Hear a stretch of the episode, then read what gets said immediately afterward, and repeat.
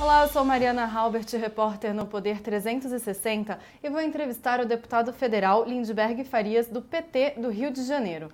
Lindbergh tem 54 anos, é vice-líder do governo na Câmara. Foi presidente da UNE, a União Nacional dos Estudantes, em 1992. À época, foi um dos líderes do movimento Caras Pintadas contra o então presidente Fernando Collor de Mello. Lindbergh foi prefeito de Nova Iguaçu, no Rio, de 2005 a 2010 e senador pelo mesmo estado de 2011 a 2019. Tentou se eleger governador em 2018, mas ficou em quarto lugar. Em 2022, foi eleito deputado federal.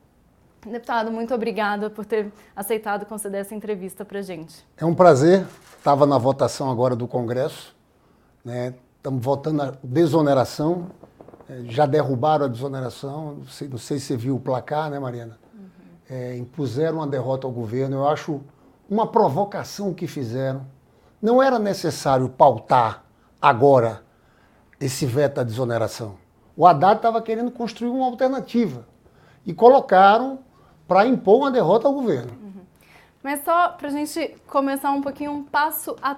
atrás. O governo tem 38 ministérios, é, incluiu partidos do Centrão, o PP e o Republicanos, também tem ministros do União Brasil, do MDB, e ainda assim não consegue ter uma base coesa que garanta esses votos no Congresso em momentos como este, né, em semanas como essa. A que se deve essa falta de, de base mesmo? Olha, são muitos problemas, tá? Mas eu acho que a gente tem que recomeçar.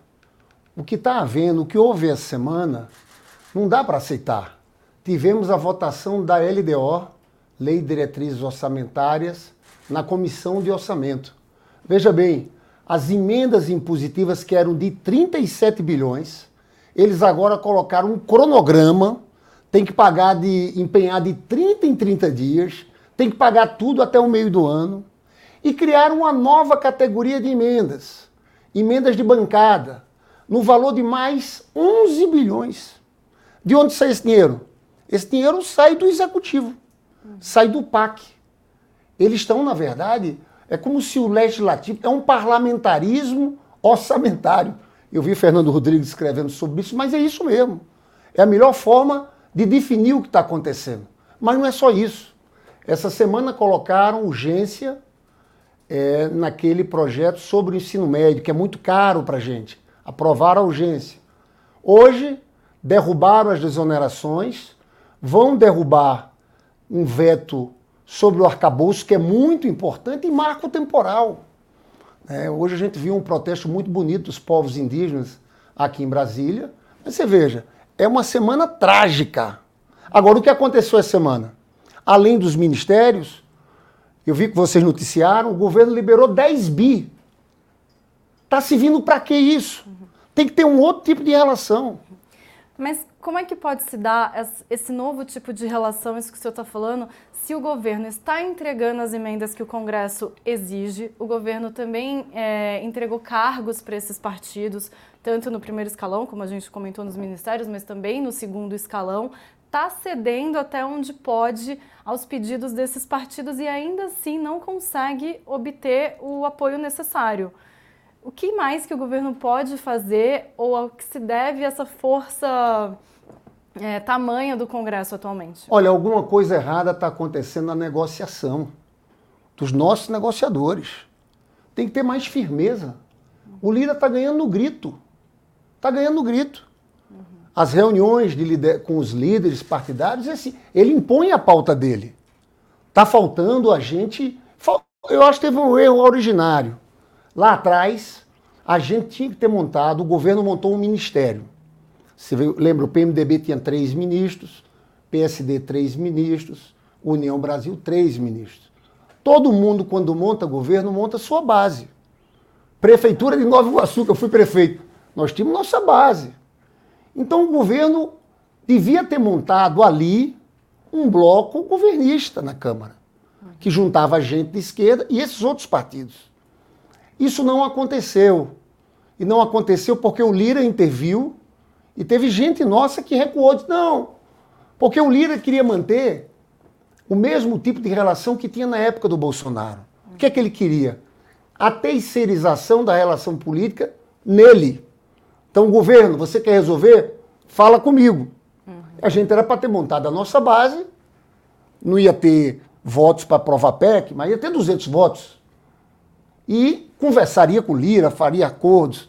Uhum. Então, eu acho que esse foi um erro originário que nós estamos pagando um preço caro. Agora, de alguma forma a gente vai ter que retomar, porque do jeito que está, nós estamos a passos largos para viver o semipresidencialismo de fato. Uma espécie de parlamentarismo. Eu falei com o relator da LDO ontem, Danilo Forte, isso é o parlamentarismo orçamentário. Ele disse, eu sou parlamentarista. Eu disse, mas então faz um plebiscito. O plebiscito parlamentarismo no Brasil já foi derrotado duas vezes. Não pode mudar a regra agora no meio, pois sem é. fazer a mudança de fato da regra. E você lembra, foram duas vezes na história que teve a consulta e o povo rejeitou. O caminho é esse. Agora eles estão impondo de fato isso. Porque, veja, o governo vai ter problemas, no próximo ano vai ter contingenciamento das obras do PAC, e esses 11 bi é mais uma forma de tirar recursos do executivo e transferir para o legislativo. Agora, fazendo um parênteses dentro desse raciocínio que o senhor está colocando, o senhor acha que o governo deveria, então, trocar a articulação política? Ou isso não passa necessariamente pela troca dos personagens? Seria preciso uma, uma mudança mais estrutural na relação do governo com o Congresso? Olha, eu acho que tem que ter alguém que fale mais firme, com, com autoridade ali, tá? Eu acho que o Padilha está se esforçando muito, é um cara que tenta manter uma posição de diálogo, porque a gente tem que articular com os outros partidos, gente. Não é possível. Se liberou 10 bi essa semana, liga lá para o líder do PMDB, pro, do líder do PSD, diz, não, pessoal, vocês têm que votar nisso com a gente, nesse tema do ensino médio, nesse tema da desoneração, que o placar da desoneração foi muito ruim. 378 contra 78, o governo encaminhando a favor do veto. Ou seja, nós só ficamos com 78. Como é, é que pode isso? muito grave. E no Senado, 60 a 13. Como é que pode isso? Entendeu? Eu estou preocupado porque, primeiro, primeiro é o seguinte, o Lula é um gigante e esse governo do presidente Lula tem que dar certo. Me perguntaram, às vezes, num evento do PT, disseram, olha, qual a maior ameaça? Por onde é que pode vir um novo tipo de golpe contra vocês? Porque na história sempre tem isso, quando tem governos mais populares, tentativa de desestabilizar. Eu disse de forma muito clara, está desenhado. É esse semi-presidente. Eles vão avançar para tentar amarrar o Lula, tirar dinheiro do Lula, tirar poderes do Lula. É isso. Uhum. O cenário está escrito. E é claro que a gente se preocupa muito com a popularidade do Lula. Eu, quando entrei naquele debate sobre economia e fiquei contra o déficit zero, Mariana, é porque eu tenho uma preocupação grande com a economia, porque o investimento está caindo há quatro trimestres. A economia, esse ano, diz: puxa, a gente ia crescer um, crescemos três. Mas sinto metade disso é agropecuário. Né? Atinge algumas regiões do país, mas não atinge São Paulo, aquela região metropolitana do Rio de Janeiro. Uhum. Né? E a gente teve a PEC da transição, que veio com um aumento de despesa de 9%. Você teve o salário mínimo, que foi importante, reajuste dos servidores, que foi importante, a questão do imposto de renda, da isenção, que foi importante. Agora a gente está ficando preocupado com essa desaceleração aí. Uhum. Se a gente entra no começo do próximo ano com um cenário de baixo crescimento, que os juros ainda são altos, e aí vai ter uma coisa que não teve esse ano. Porque esse ano nós tivemos PEC da transição, que cresceu 9%. No outro ano a gente vai ter um ajuste fiscal, vai ter um contingenciamento muito forte. Uhum. Então o nosso temor, posso explicar assim de forma mais didática aqui, é o seguinte, é que se a economia desacelera e o Lula perde um pouco de popularidade, não precisa perder muito não. Esse Congresso avança, esse Congresso vem para cima da gente. É esse o recado que está dado. Só não vê quem não quer o caminho que está ali na frente. E o senhor falou que tem que falar duro. Quem é que pode hoje falar duro? Só o presidente Lula tem essa capacidade de enfrentar e falar duro com a cúpula do Congresso? Ou, como eu havia perguntado antes, alguém mais pode entrar nessa articulação que tem essa capacidade de também fazer essas exigências, já que o governo está entregando o que o Congresso está pedindo? Mariana, eu acho o seguinte, eu acho que talvez o Lula, o Lula teve uma agenda muito importante esse ano, teve muito fora do Brasil, isso foi importante para o Brasil, uhum. para trazer investimentos, para recolocar o Brasil no cenário internacional. Mas, dadas essas dificuldades, a gente vai precisar muito dele aqui. Muito dele na relação com o Congresso, muito dele viajando o país, falando com o povo. Agora, eu te confesso, eu não tenho uma receita pronta. Eu tenho um cenário aqui que é um cenário de muita dificuldade na relação com o Congresso. E eles estão avançando, mas avançando abertamente.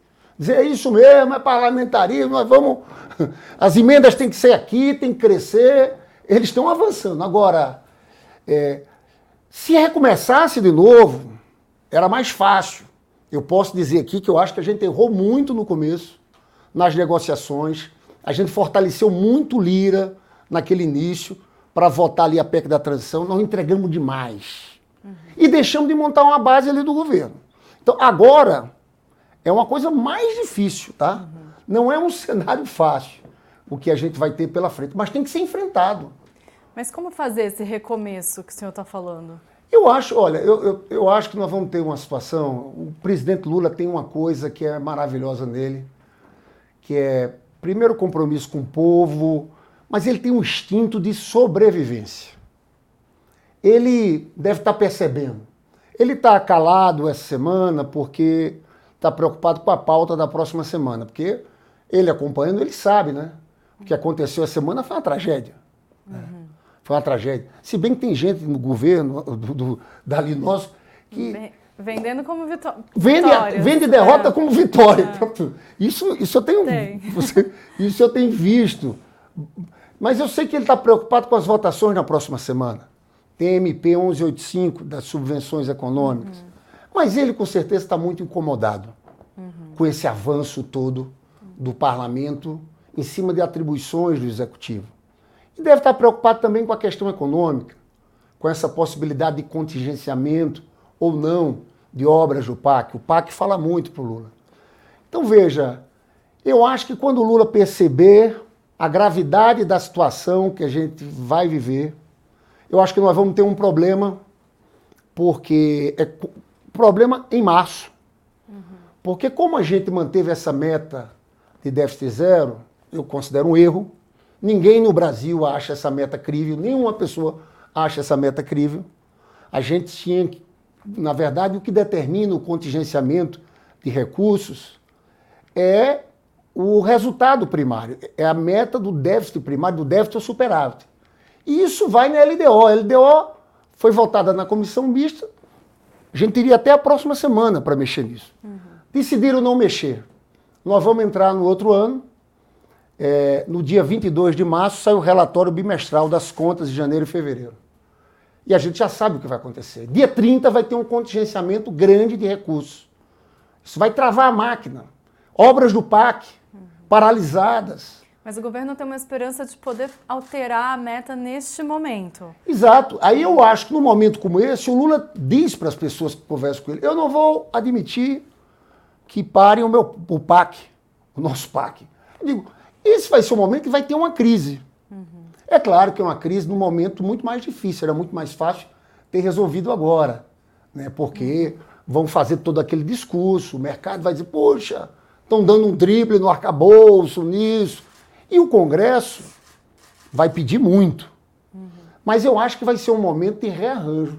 Eu estou com muita esperança que o Lula vai perceber o que está acontecendo uhum. e eu espero que no começo do próximo ano a gente consiga dar uma sacudida. O governo tem que ter mais coordenação, comando. É isso que falta na relação com o Lira mesmo. Com o Lira, cada hora um conversa. O Haddad conversa uma hora, outro conversa. Não Agora, dá, próprio, tem que ter uma centralidade. O próprio presidente Lula entrou também na, na articulação, ele mesmo é, conversando diretamente. Né? Foi. é uma demonstração de todas essas dificuldades, né? porque ele evitava ele se colocar nessa situação, mas no segundo semestre ele fez diversas conversas diretamente com Lira e com Pacheco. É, eu soube que teve o almoço com Lira ontem. Isso. Pelo jeito, o almoço não adiantou muito, porque eh, talvez eles, a MP 1185, estejam uhum. para votar favorável à MP 1185, eu acho um escândalo se não votarem. Agora, ele almoçou com com o Lula ontem, hoje enfiaram a faca no governo. Agora, Termo é esse. Agora a aprovação, a eventual aprovação da MP 1185, da subvenção do ICMS, já está dado que vai ser desidratada e com a queda do veto da desoneração, compensa muito pouco, né? Vai ser uma vitória também que não vai dar muito espaço para o governo. Eles estão falando em 35 bi, mas o desconto era de 60%. Isso. Já foi para 80%. Até a próxima semana a gente tem que ver onde é que vai parar, né? Porque eu acho que eles Já vão... se fala em 100%, inclusive. Já né? se fala em 100%. É, a gente vai ter que esperar, vai ter que fazer as contas. O fato é que aumentar a arrecadação no Brasil, e o Haddad tinha essa expectativa, é, não é fácil. As resistências no Congresso, a defesa dos interesses empresariais, grupo A, o grupo B, uhum. é muito difícil. Tem que ser um trabalho de convencimento muito grande, de mobilização da sociedade. Agora, é, todo aquele plano que a gente tinha feito em relação à arrecadação se frustrou em mais da metade, né? Porque não é assim. Tem gente falando do CARF que a gente ia arrecadar 95 bi. Não é assim. Uhum. As empresas vão entrar na justiça, tem todo um processo. É demorado, né? É. É... O fato é o seguinte, que essa, essa coisa do déficit zero, eu volto a falar nisso, é, era feita em cima dessa expectativa de uma, de uma arrecadação gigantesca. Né? Uhum. Eu, nós vamos acabar esse ano com déficit primário de quase menos 2, tá? Uhum. Já está em menos 1,7. Você veja, sair de menos 2 para um já é um ajuste fiscal muito forte, já é um desafio muito grande. Sair de 2 para zero é missão impossível. E há também o veto ao novo arcabouço fiscal, que é um dos vetos mais importantes para o governo, né? Que se cair, o presidente Lula fica sem espaço também de para gastos no ano que vem. Como é que está a negociação hoje em torno desse veto que havia dúvidas até o fim da manhã sobre o que, que seria, é, qual que seria o resultado em relação a ele? Deixa eu explicar para vocês, estão nos, nos, assistindo espectadores, o que é, na verdade, esse veto. Né? Esse veto é o seguinte, o relator Cajado, na hora de fazer o arcabouço, ele colocou um artigo que dizia o seguinte, olha, nenhum governo nem o parlamento pode excepcionalizar despesas dessa regra fiscal. Né? Uhum. E porque hoje qualquer um pode fazer, eu posso apresentar um projeto de lei na LDO. Isso foi vetado. E eles vão derrubar o veto hoje ainda. Está uhum. Acertado porque o governo fez alguma negociação, eu não sei quem do governo, uhum. e aceitou isso. O governo não poderia ter aceitado isso. Você sabe que eu gasto dois meses da minha vida, que eu estou falando com todo mundo. Não vamos ceder nisso. Por quê? O que é que poderia acontecer? O que é que esse veto dava para a gente? No próximo ano, se o déficit é, for muito maior e a gente tiver que fazer contingenciamento, ou seja, cortar recursos, o presidente Lula podia mandar uma mensagem e a gente podia alterar a LDO dizendo o seguinte: o PAC está fora do contingenciamento. É isso. Então era uma coisa muito importante para a gente. É, e, infelizmente, foi feito um acordo. Eu vou votar para manter o veto. Uhum. Mas foi feito um acordo e o governo entrou de derrubar esse veto. Uhum. Eu, na verdade, quando eu falo que eu não sei quem fez o, o acordo, porque eu acho que a pessoa que fez o acordo não tinha noção da importância que isso tem para o governo Lula. Há um cálculo já do impacto? O Lula, você poderia excepcionalizar 50 bi, uhum, 40 então... bi, era o que o governo quisesse. Uhum. A Dilma fez isso. A Dilma excepcionalizou o PAC das regras fiscais. Sim. A Dilma eu tenho certeza. Se eu não me engano, também lá no final do governo do Lula também. Mas aí eu não tenho certeza. Mas a Dilma fez. Então era um instrumento para salvar o PAC, porque eu estou eu fico, eu estou apavorado com o PAC, esse governo do Lula tem que dar certo, porque o PAC vai sofrer um contingenciamento muito forte uhum. e está perdendo também dinheiro para o parlamento agora com esse crescimento das emendas. Deixa eu te falar, na LDO, eles colocaram outra coisa.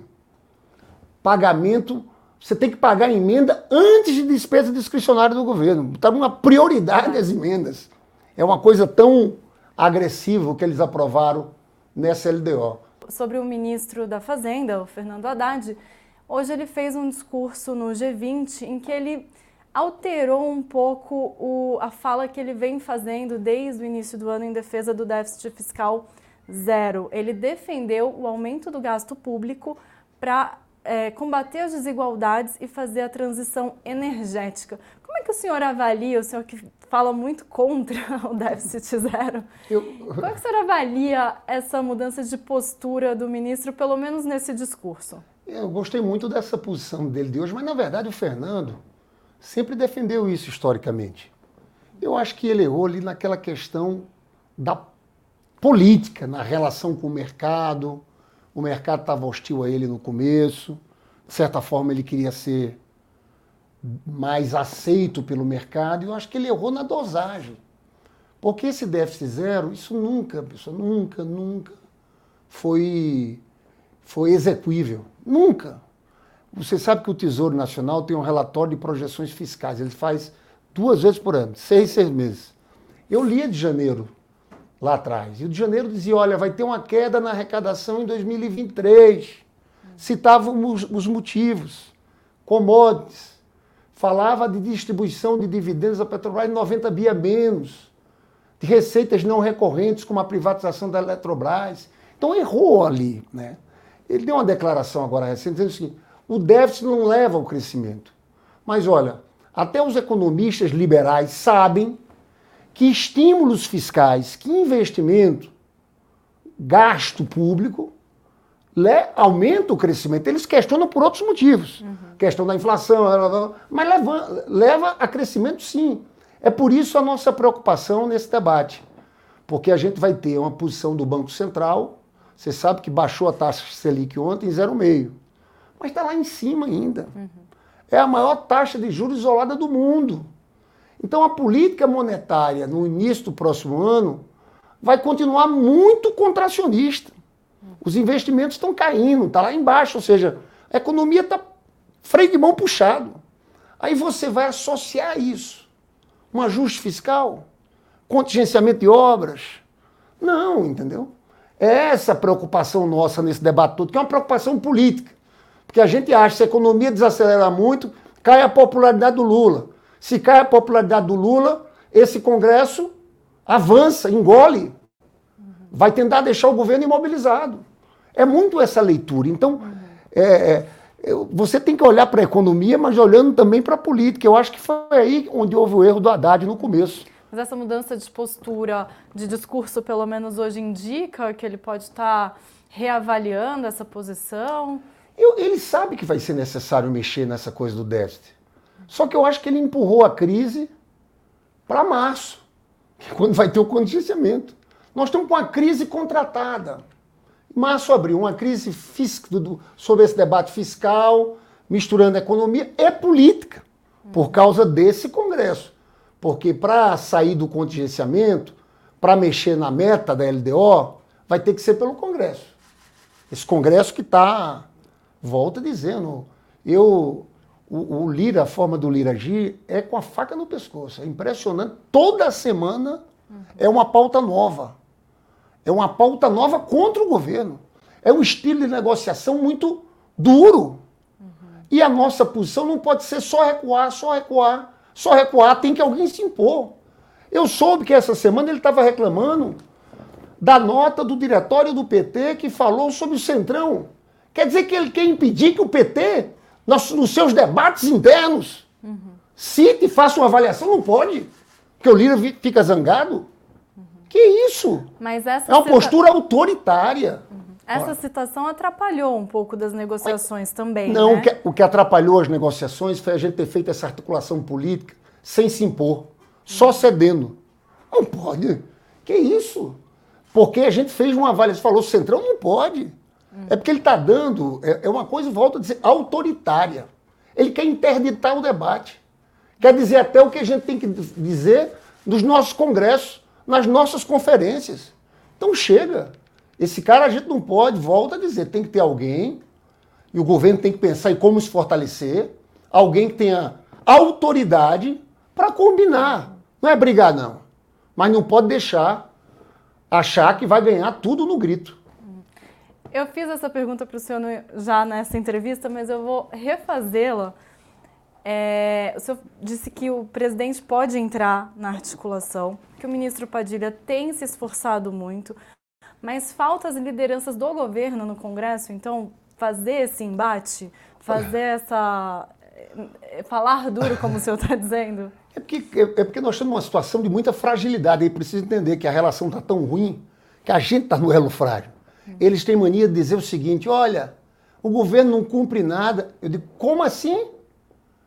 Essa semana o governo liberou 10 bi, tem ministério. Na minha avaliação, quem não cumpre são esses setores. Uhum. Não cumpre. Tem uma agenda proposital de derrotar o governo. Na cabeça tem muita gente que é bolsonarista nunca se livrou disso. Quer derrotar semanalmente. Por que votar a urgência do ensino médio que era uma bandeira tão cara para gente. É para derrotar, para impor derrota. Uhum. Por que fazer essa desoneração sim para impor derrota? Entende? Uhum. É... O Congresso está fazendo um achaque ao governo? Eu não posso dizer que, que achaque. É, mais do que isso, não é achaque. É... Ele quer, na verdade, quando eu falo que o plano é um parlamentarismo ou um semipresidencialismo, é porque eles querem. Querem executar as políticas políticas, querem avançar. Eu não tenho dúvidas em afirmar que eles querem deixar o Lula esvaziado, amarrado, sem poder de reação. Esse é o plano deles. Infelizmente, é o plano de alguns setores econômicos também que tem neles ali a confiança para defender suas pautas. É a forma que estão conseguindo pra, e, vão, e vão aprofundar esse caminho para imobilizar o grande líder popular que é Lula, a grande liderança de esquerda que é Lula. O caminho para mim está traçado. Né? Então eu acho que é mais do que isso. É, uma, é, uma, é um jogo de disputa de poder que estão fazendo. É no orçamento, é no orçamento, mas é na pauta também. É no que vai ser aprovado, na agenda do país.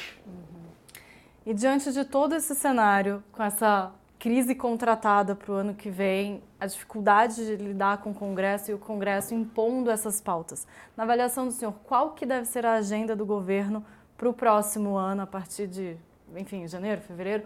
Como que o governo deve começar o ano no Congresso? A agenda do governo, a estratégia central do governo, para mim tem que ser só uma: crescimento econômico. Isso gera emprego, distribui renda turma do Bolsonaro, eles têm a pauta dele. É aquela história, é aquele discurso deles, pátria, família, fala de aborto, fala da... A gente vai ganhar e consolidar a democracia brasileira se o povão sentir na pele. Se o cara que mora em Nova Iguaçu, que eu fui prefeito, que pega o ônibus 5 horas da manhã do Rio, começar a dizer, olha, minha vida está mudando.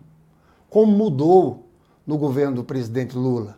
Agora, sabe qual foi a média de crescimento dos oito anos do governo do presidente Lula? 4,1. Só que teve períodos, 2010, cresceu 7,5. Era uma coisa muito forte. Eu tenho a seguinte tese. A gente não consegue se sustentar num cenário tão adverso desse, com um crescimento de 1% e meio, 2%. Ou mesmo com um crescimento desse ano de 3%, mas que metade é agropecuário. O cara que está morando em Nova Iguaçu, de São Paulo, ele não está sentindo tanta coisa. Então eu diria e eu colocaria como foco central do governo uma estratégia para fazer a economia crescer. Aí você tem que ver a questão fiscal que é importante, a monetária, vamos ver, os juros vão, vão, vão cair, ver como é que utiliza a Petrobras para fazer investimentos mesmo, ver o que tem para fazer. Mas eu diria que essa é a estratégia central do governo tinha que ser a estratégia central do governo. Eu reclamo aqui, encerro para a gente encerrando aqui, mas para isso tem que ter uma coordenação de governo. Não dá para governar num cenário de tanta complexidade com uma dispersão muito grande. Tem que ter um núcleo que dê linha, que esteja ali com Lula. Lula mais presente agora no país, ele disse que vai fazer isso. Eu acho que esse é o caminho para que o governo Lula dê certo. E o resultado eleitoral, ano que vem temos eleições municipais e em 2026, que está logo ali, né? Passa rápido, as eleições presidenciais. Todo esse cenário vai impactar, principalmente nas eleições do ano que vem. Qual que é a estimativa, assim, qual que é a expectativa do senhor em relação ao PT e também aos partidos aliados é, ao atual governo, né? De como é que vai ser esse resultado nas eleições do ano que vem? Olha, sobre eleições do ano que vem é o seguinte, a gente nunca teve expectativa de eleger muito prefeito, uhum. PT. Desde lá atrás. Porque o PT é um partido forte nacionalmente pela coisa do Lula, mas a gente não tinha tantos candidatos assim para ganhar em várias capitais. Uhum. Essa é a verdade. Vai ter uma eleição que vai ser central, que é a eleição de São Paulo.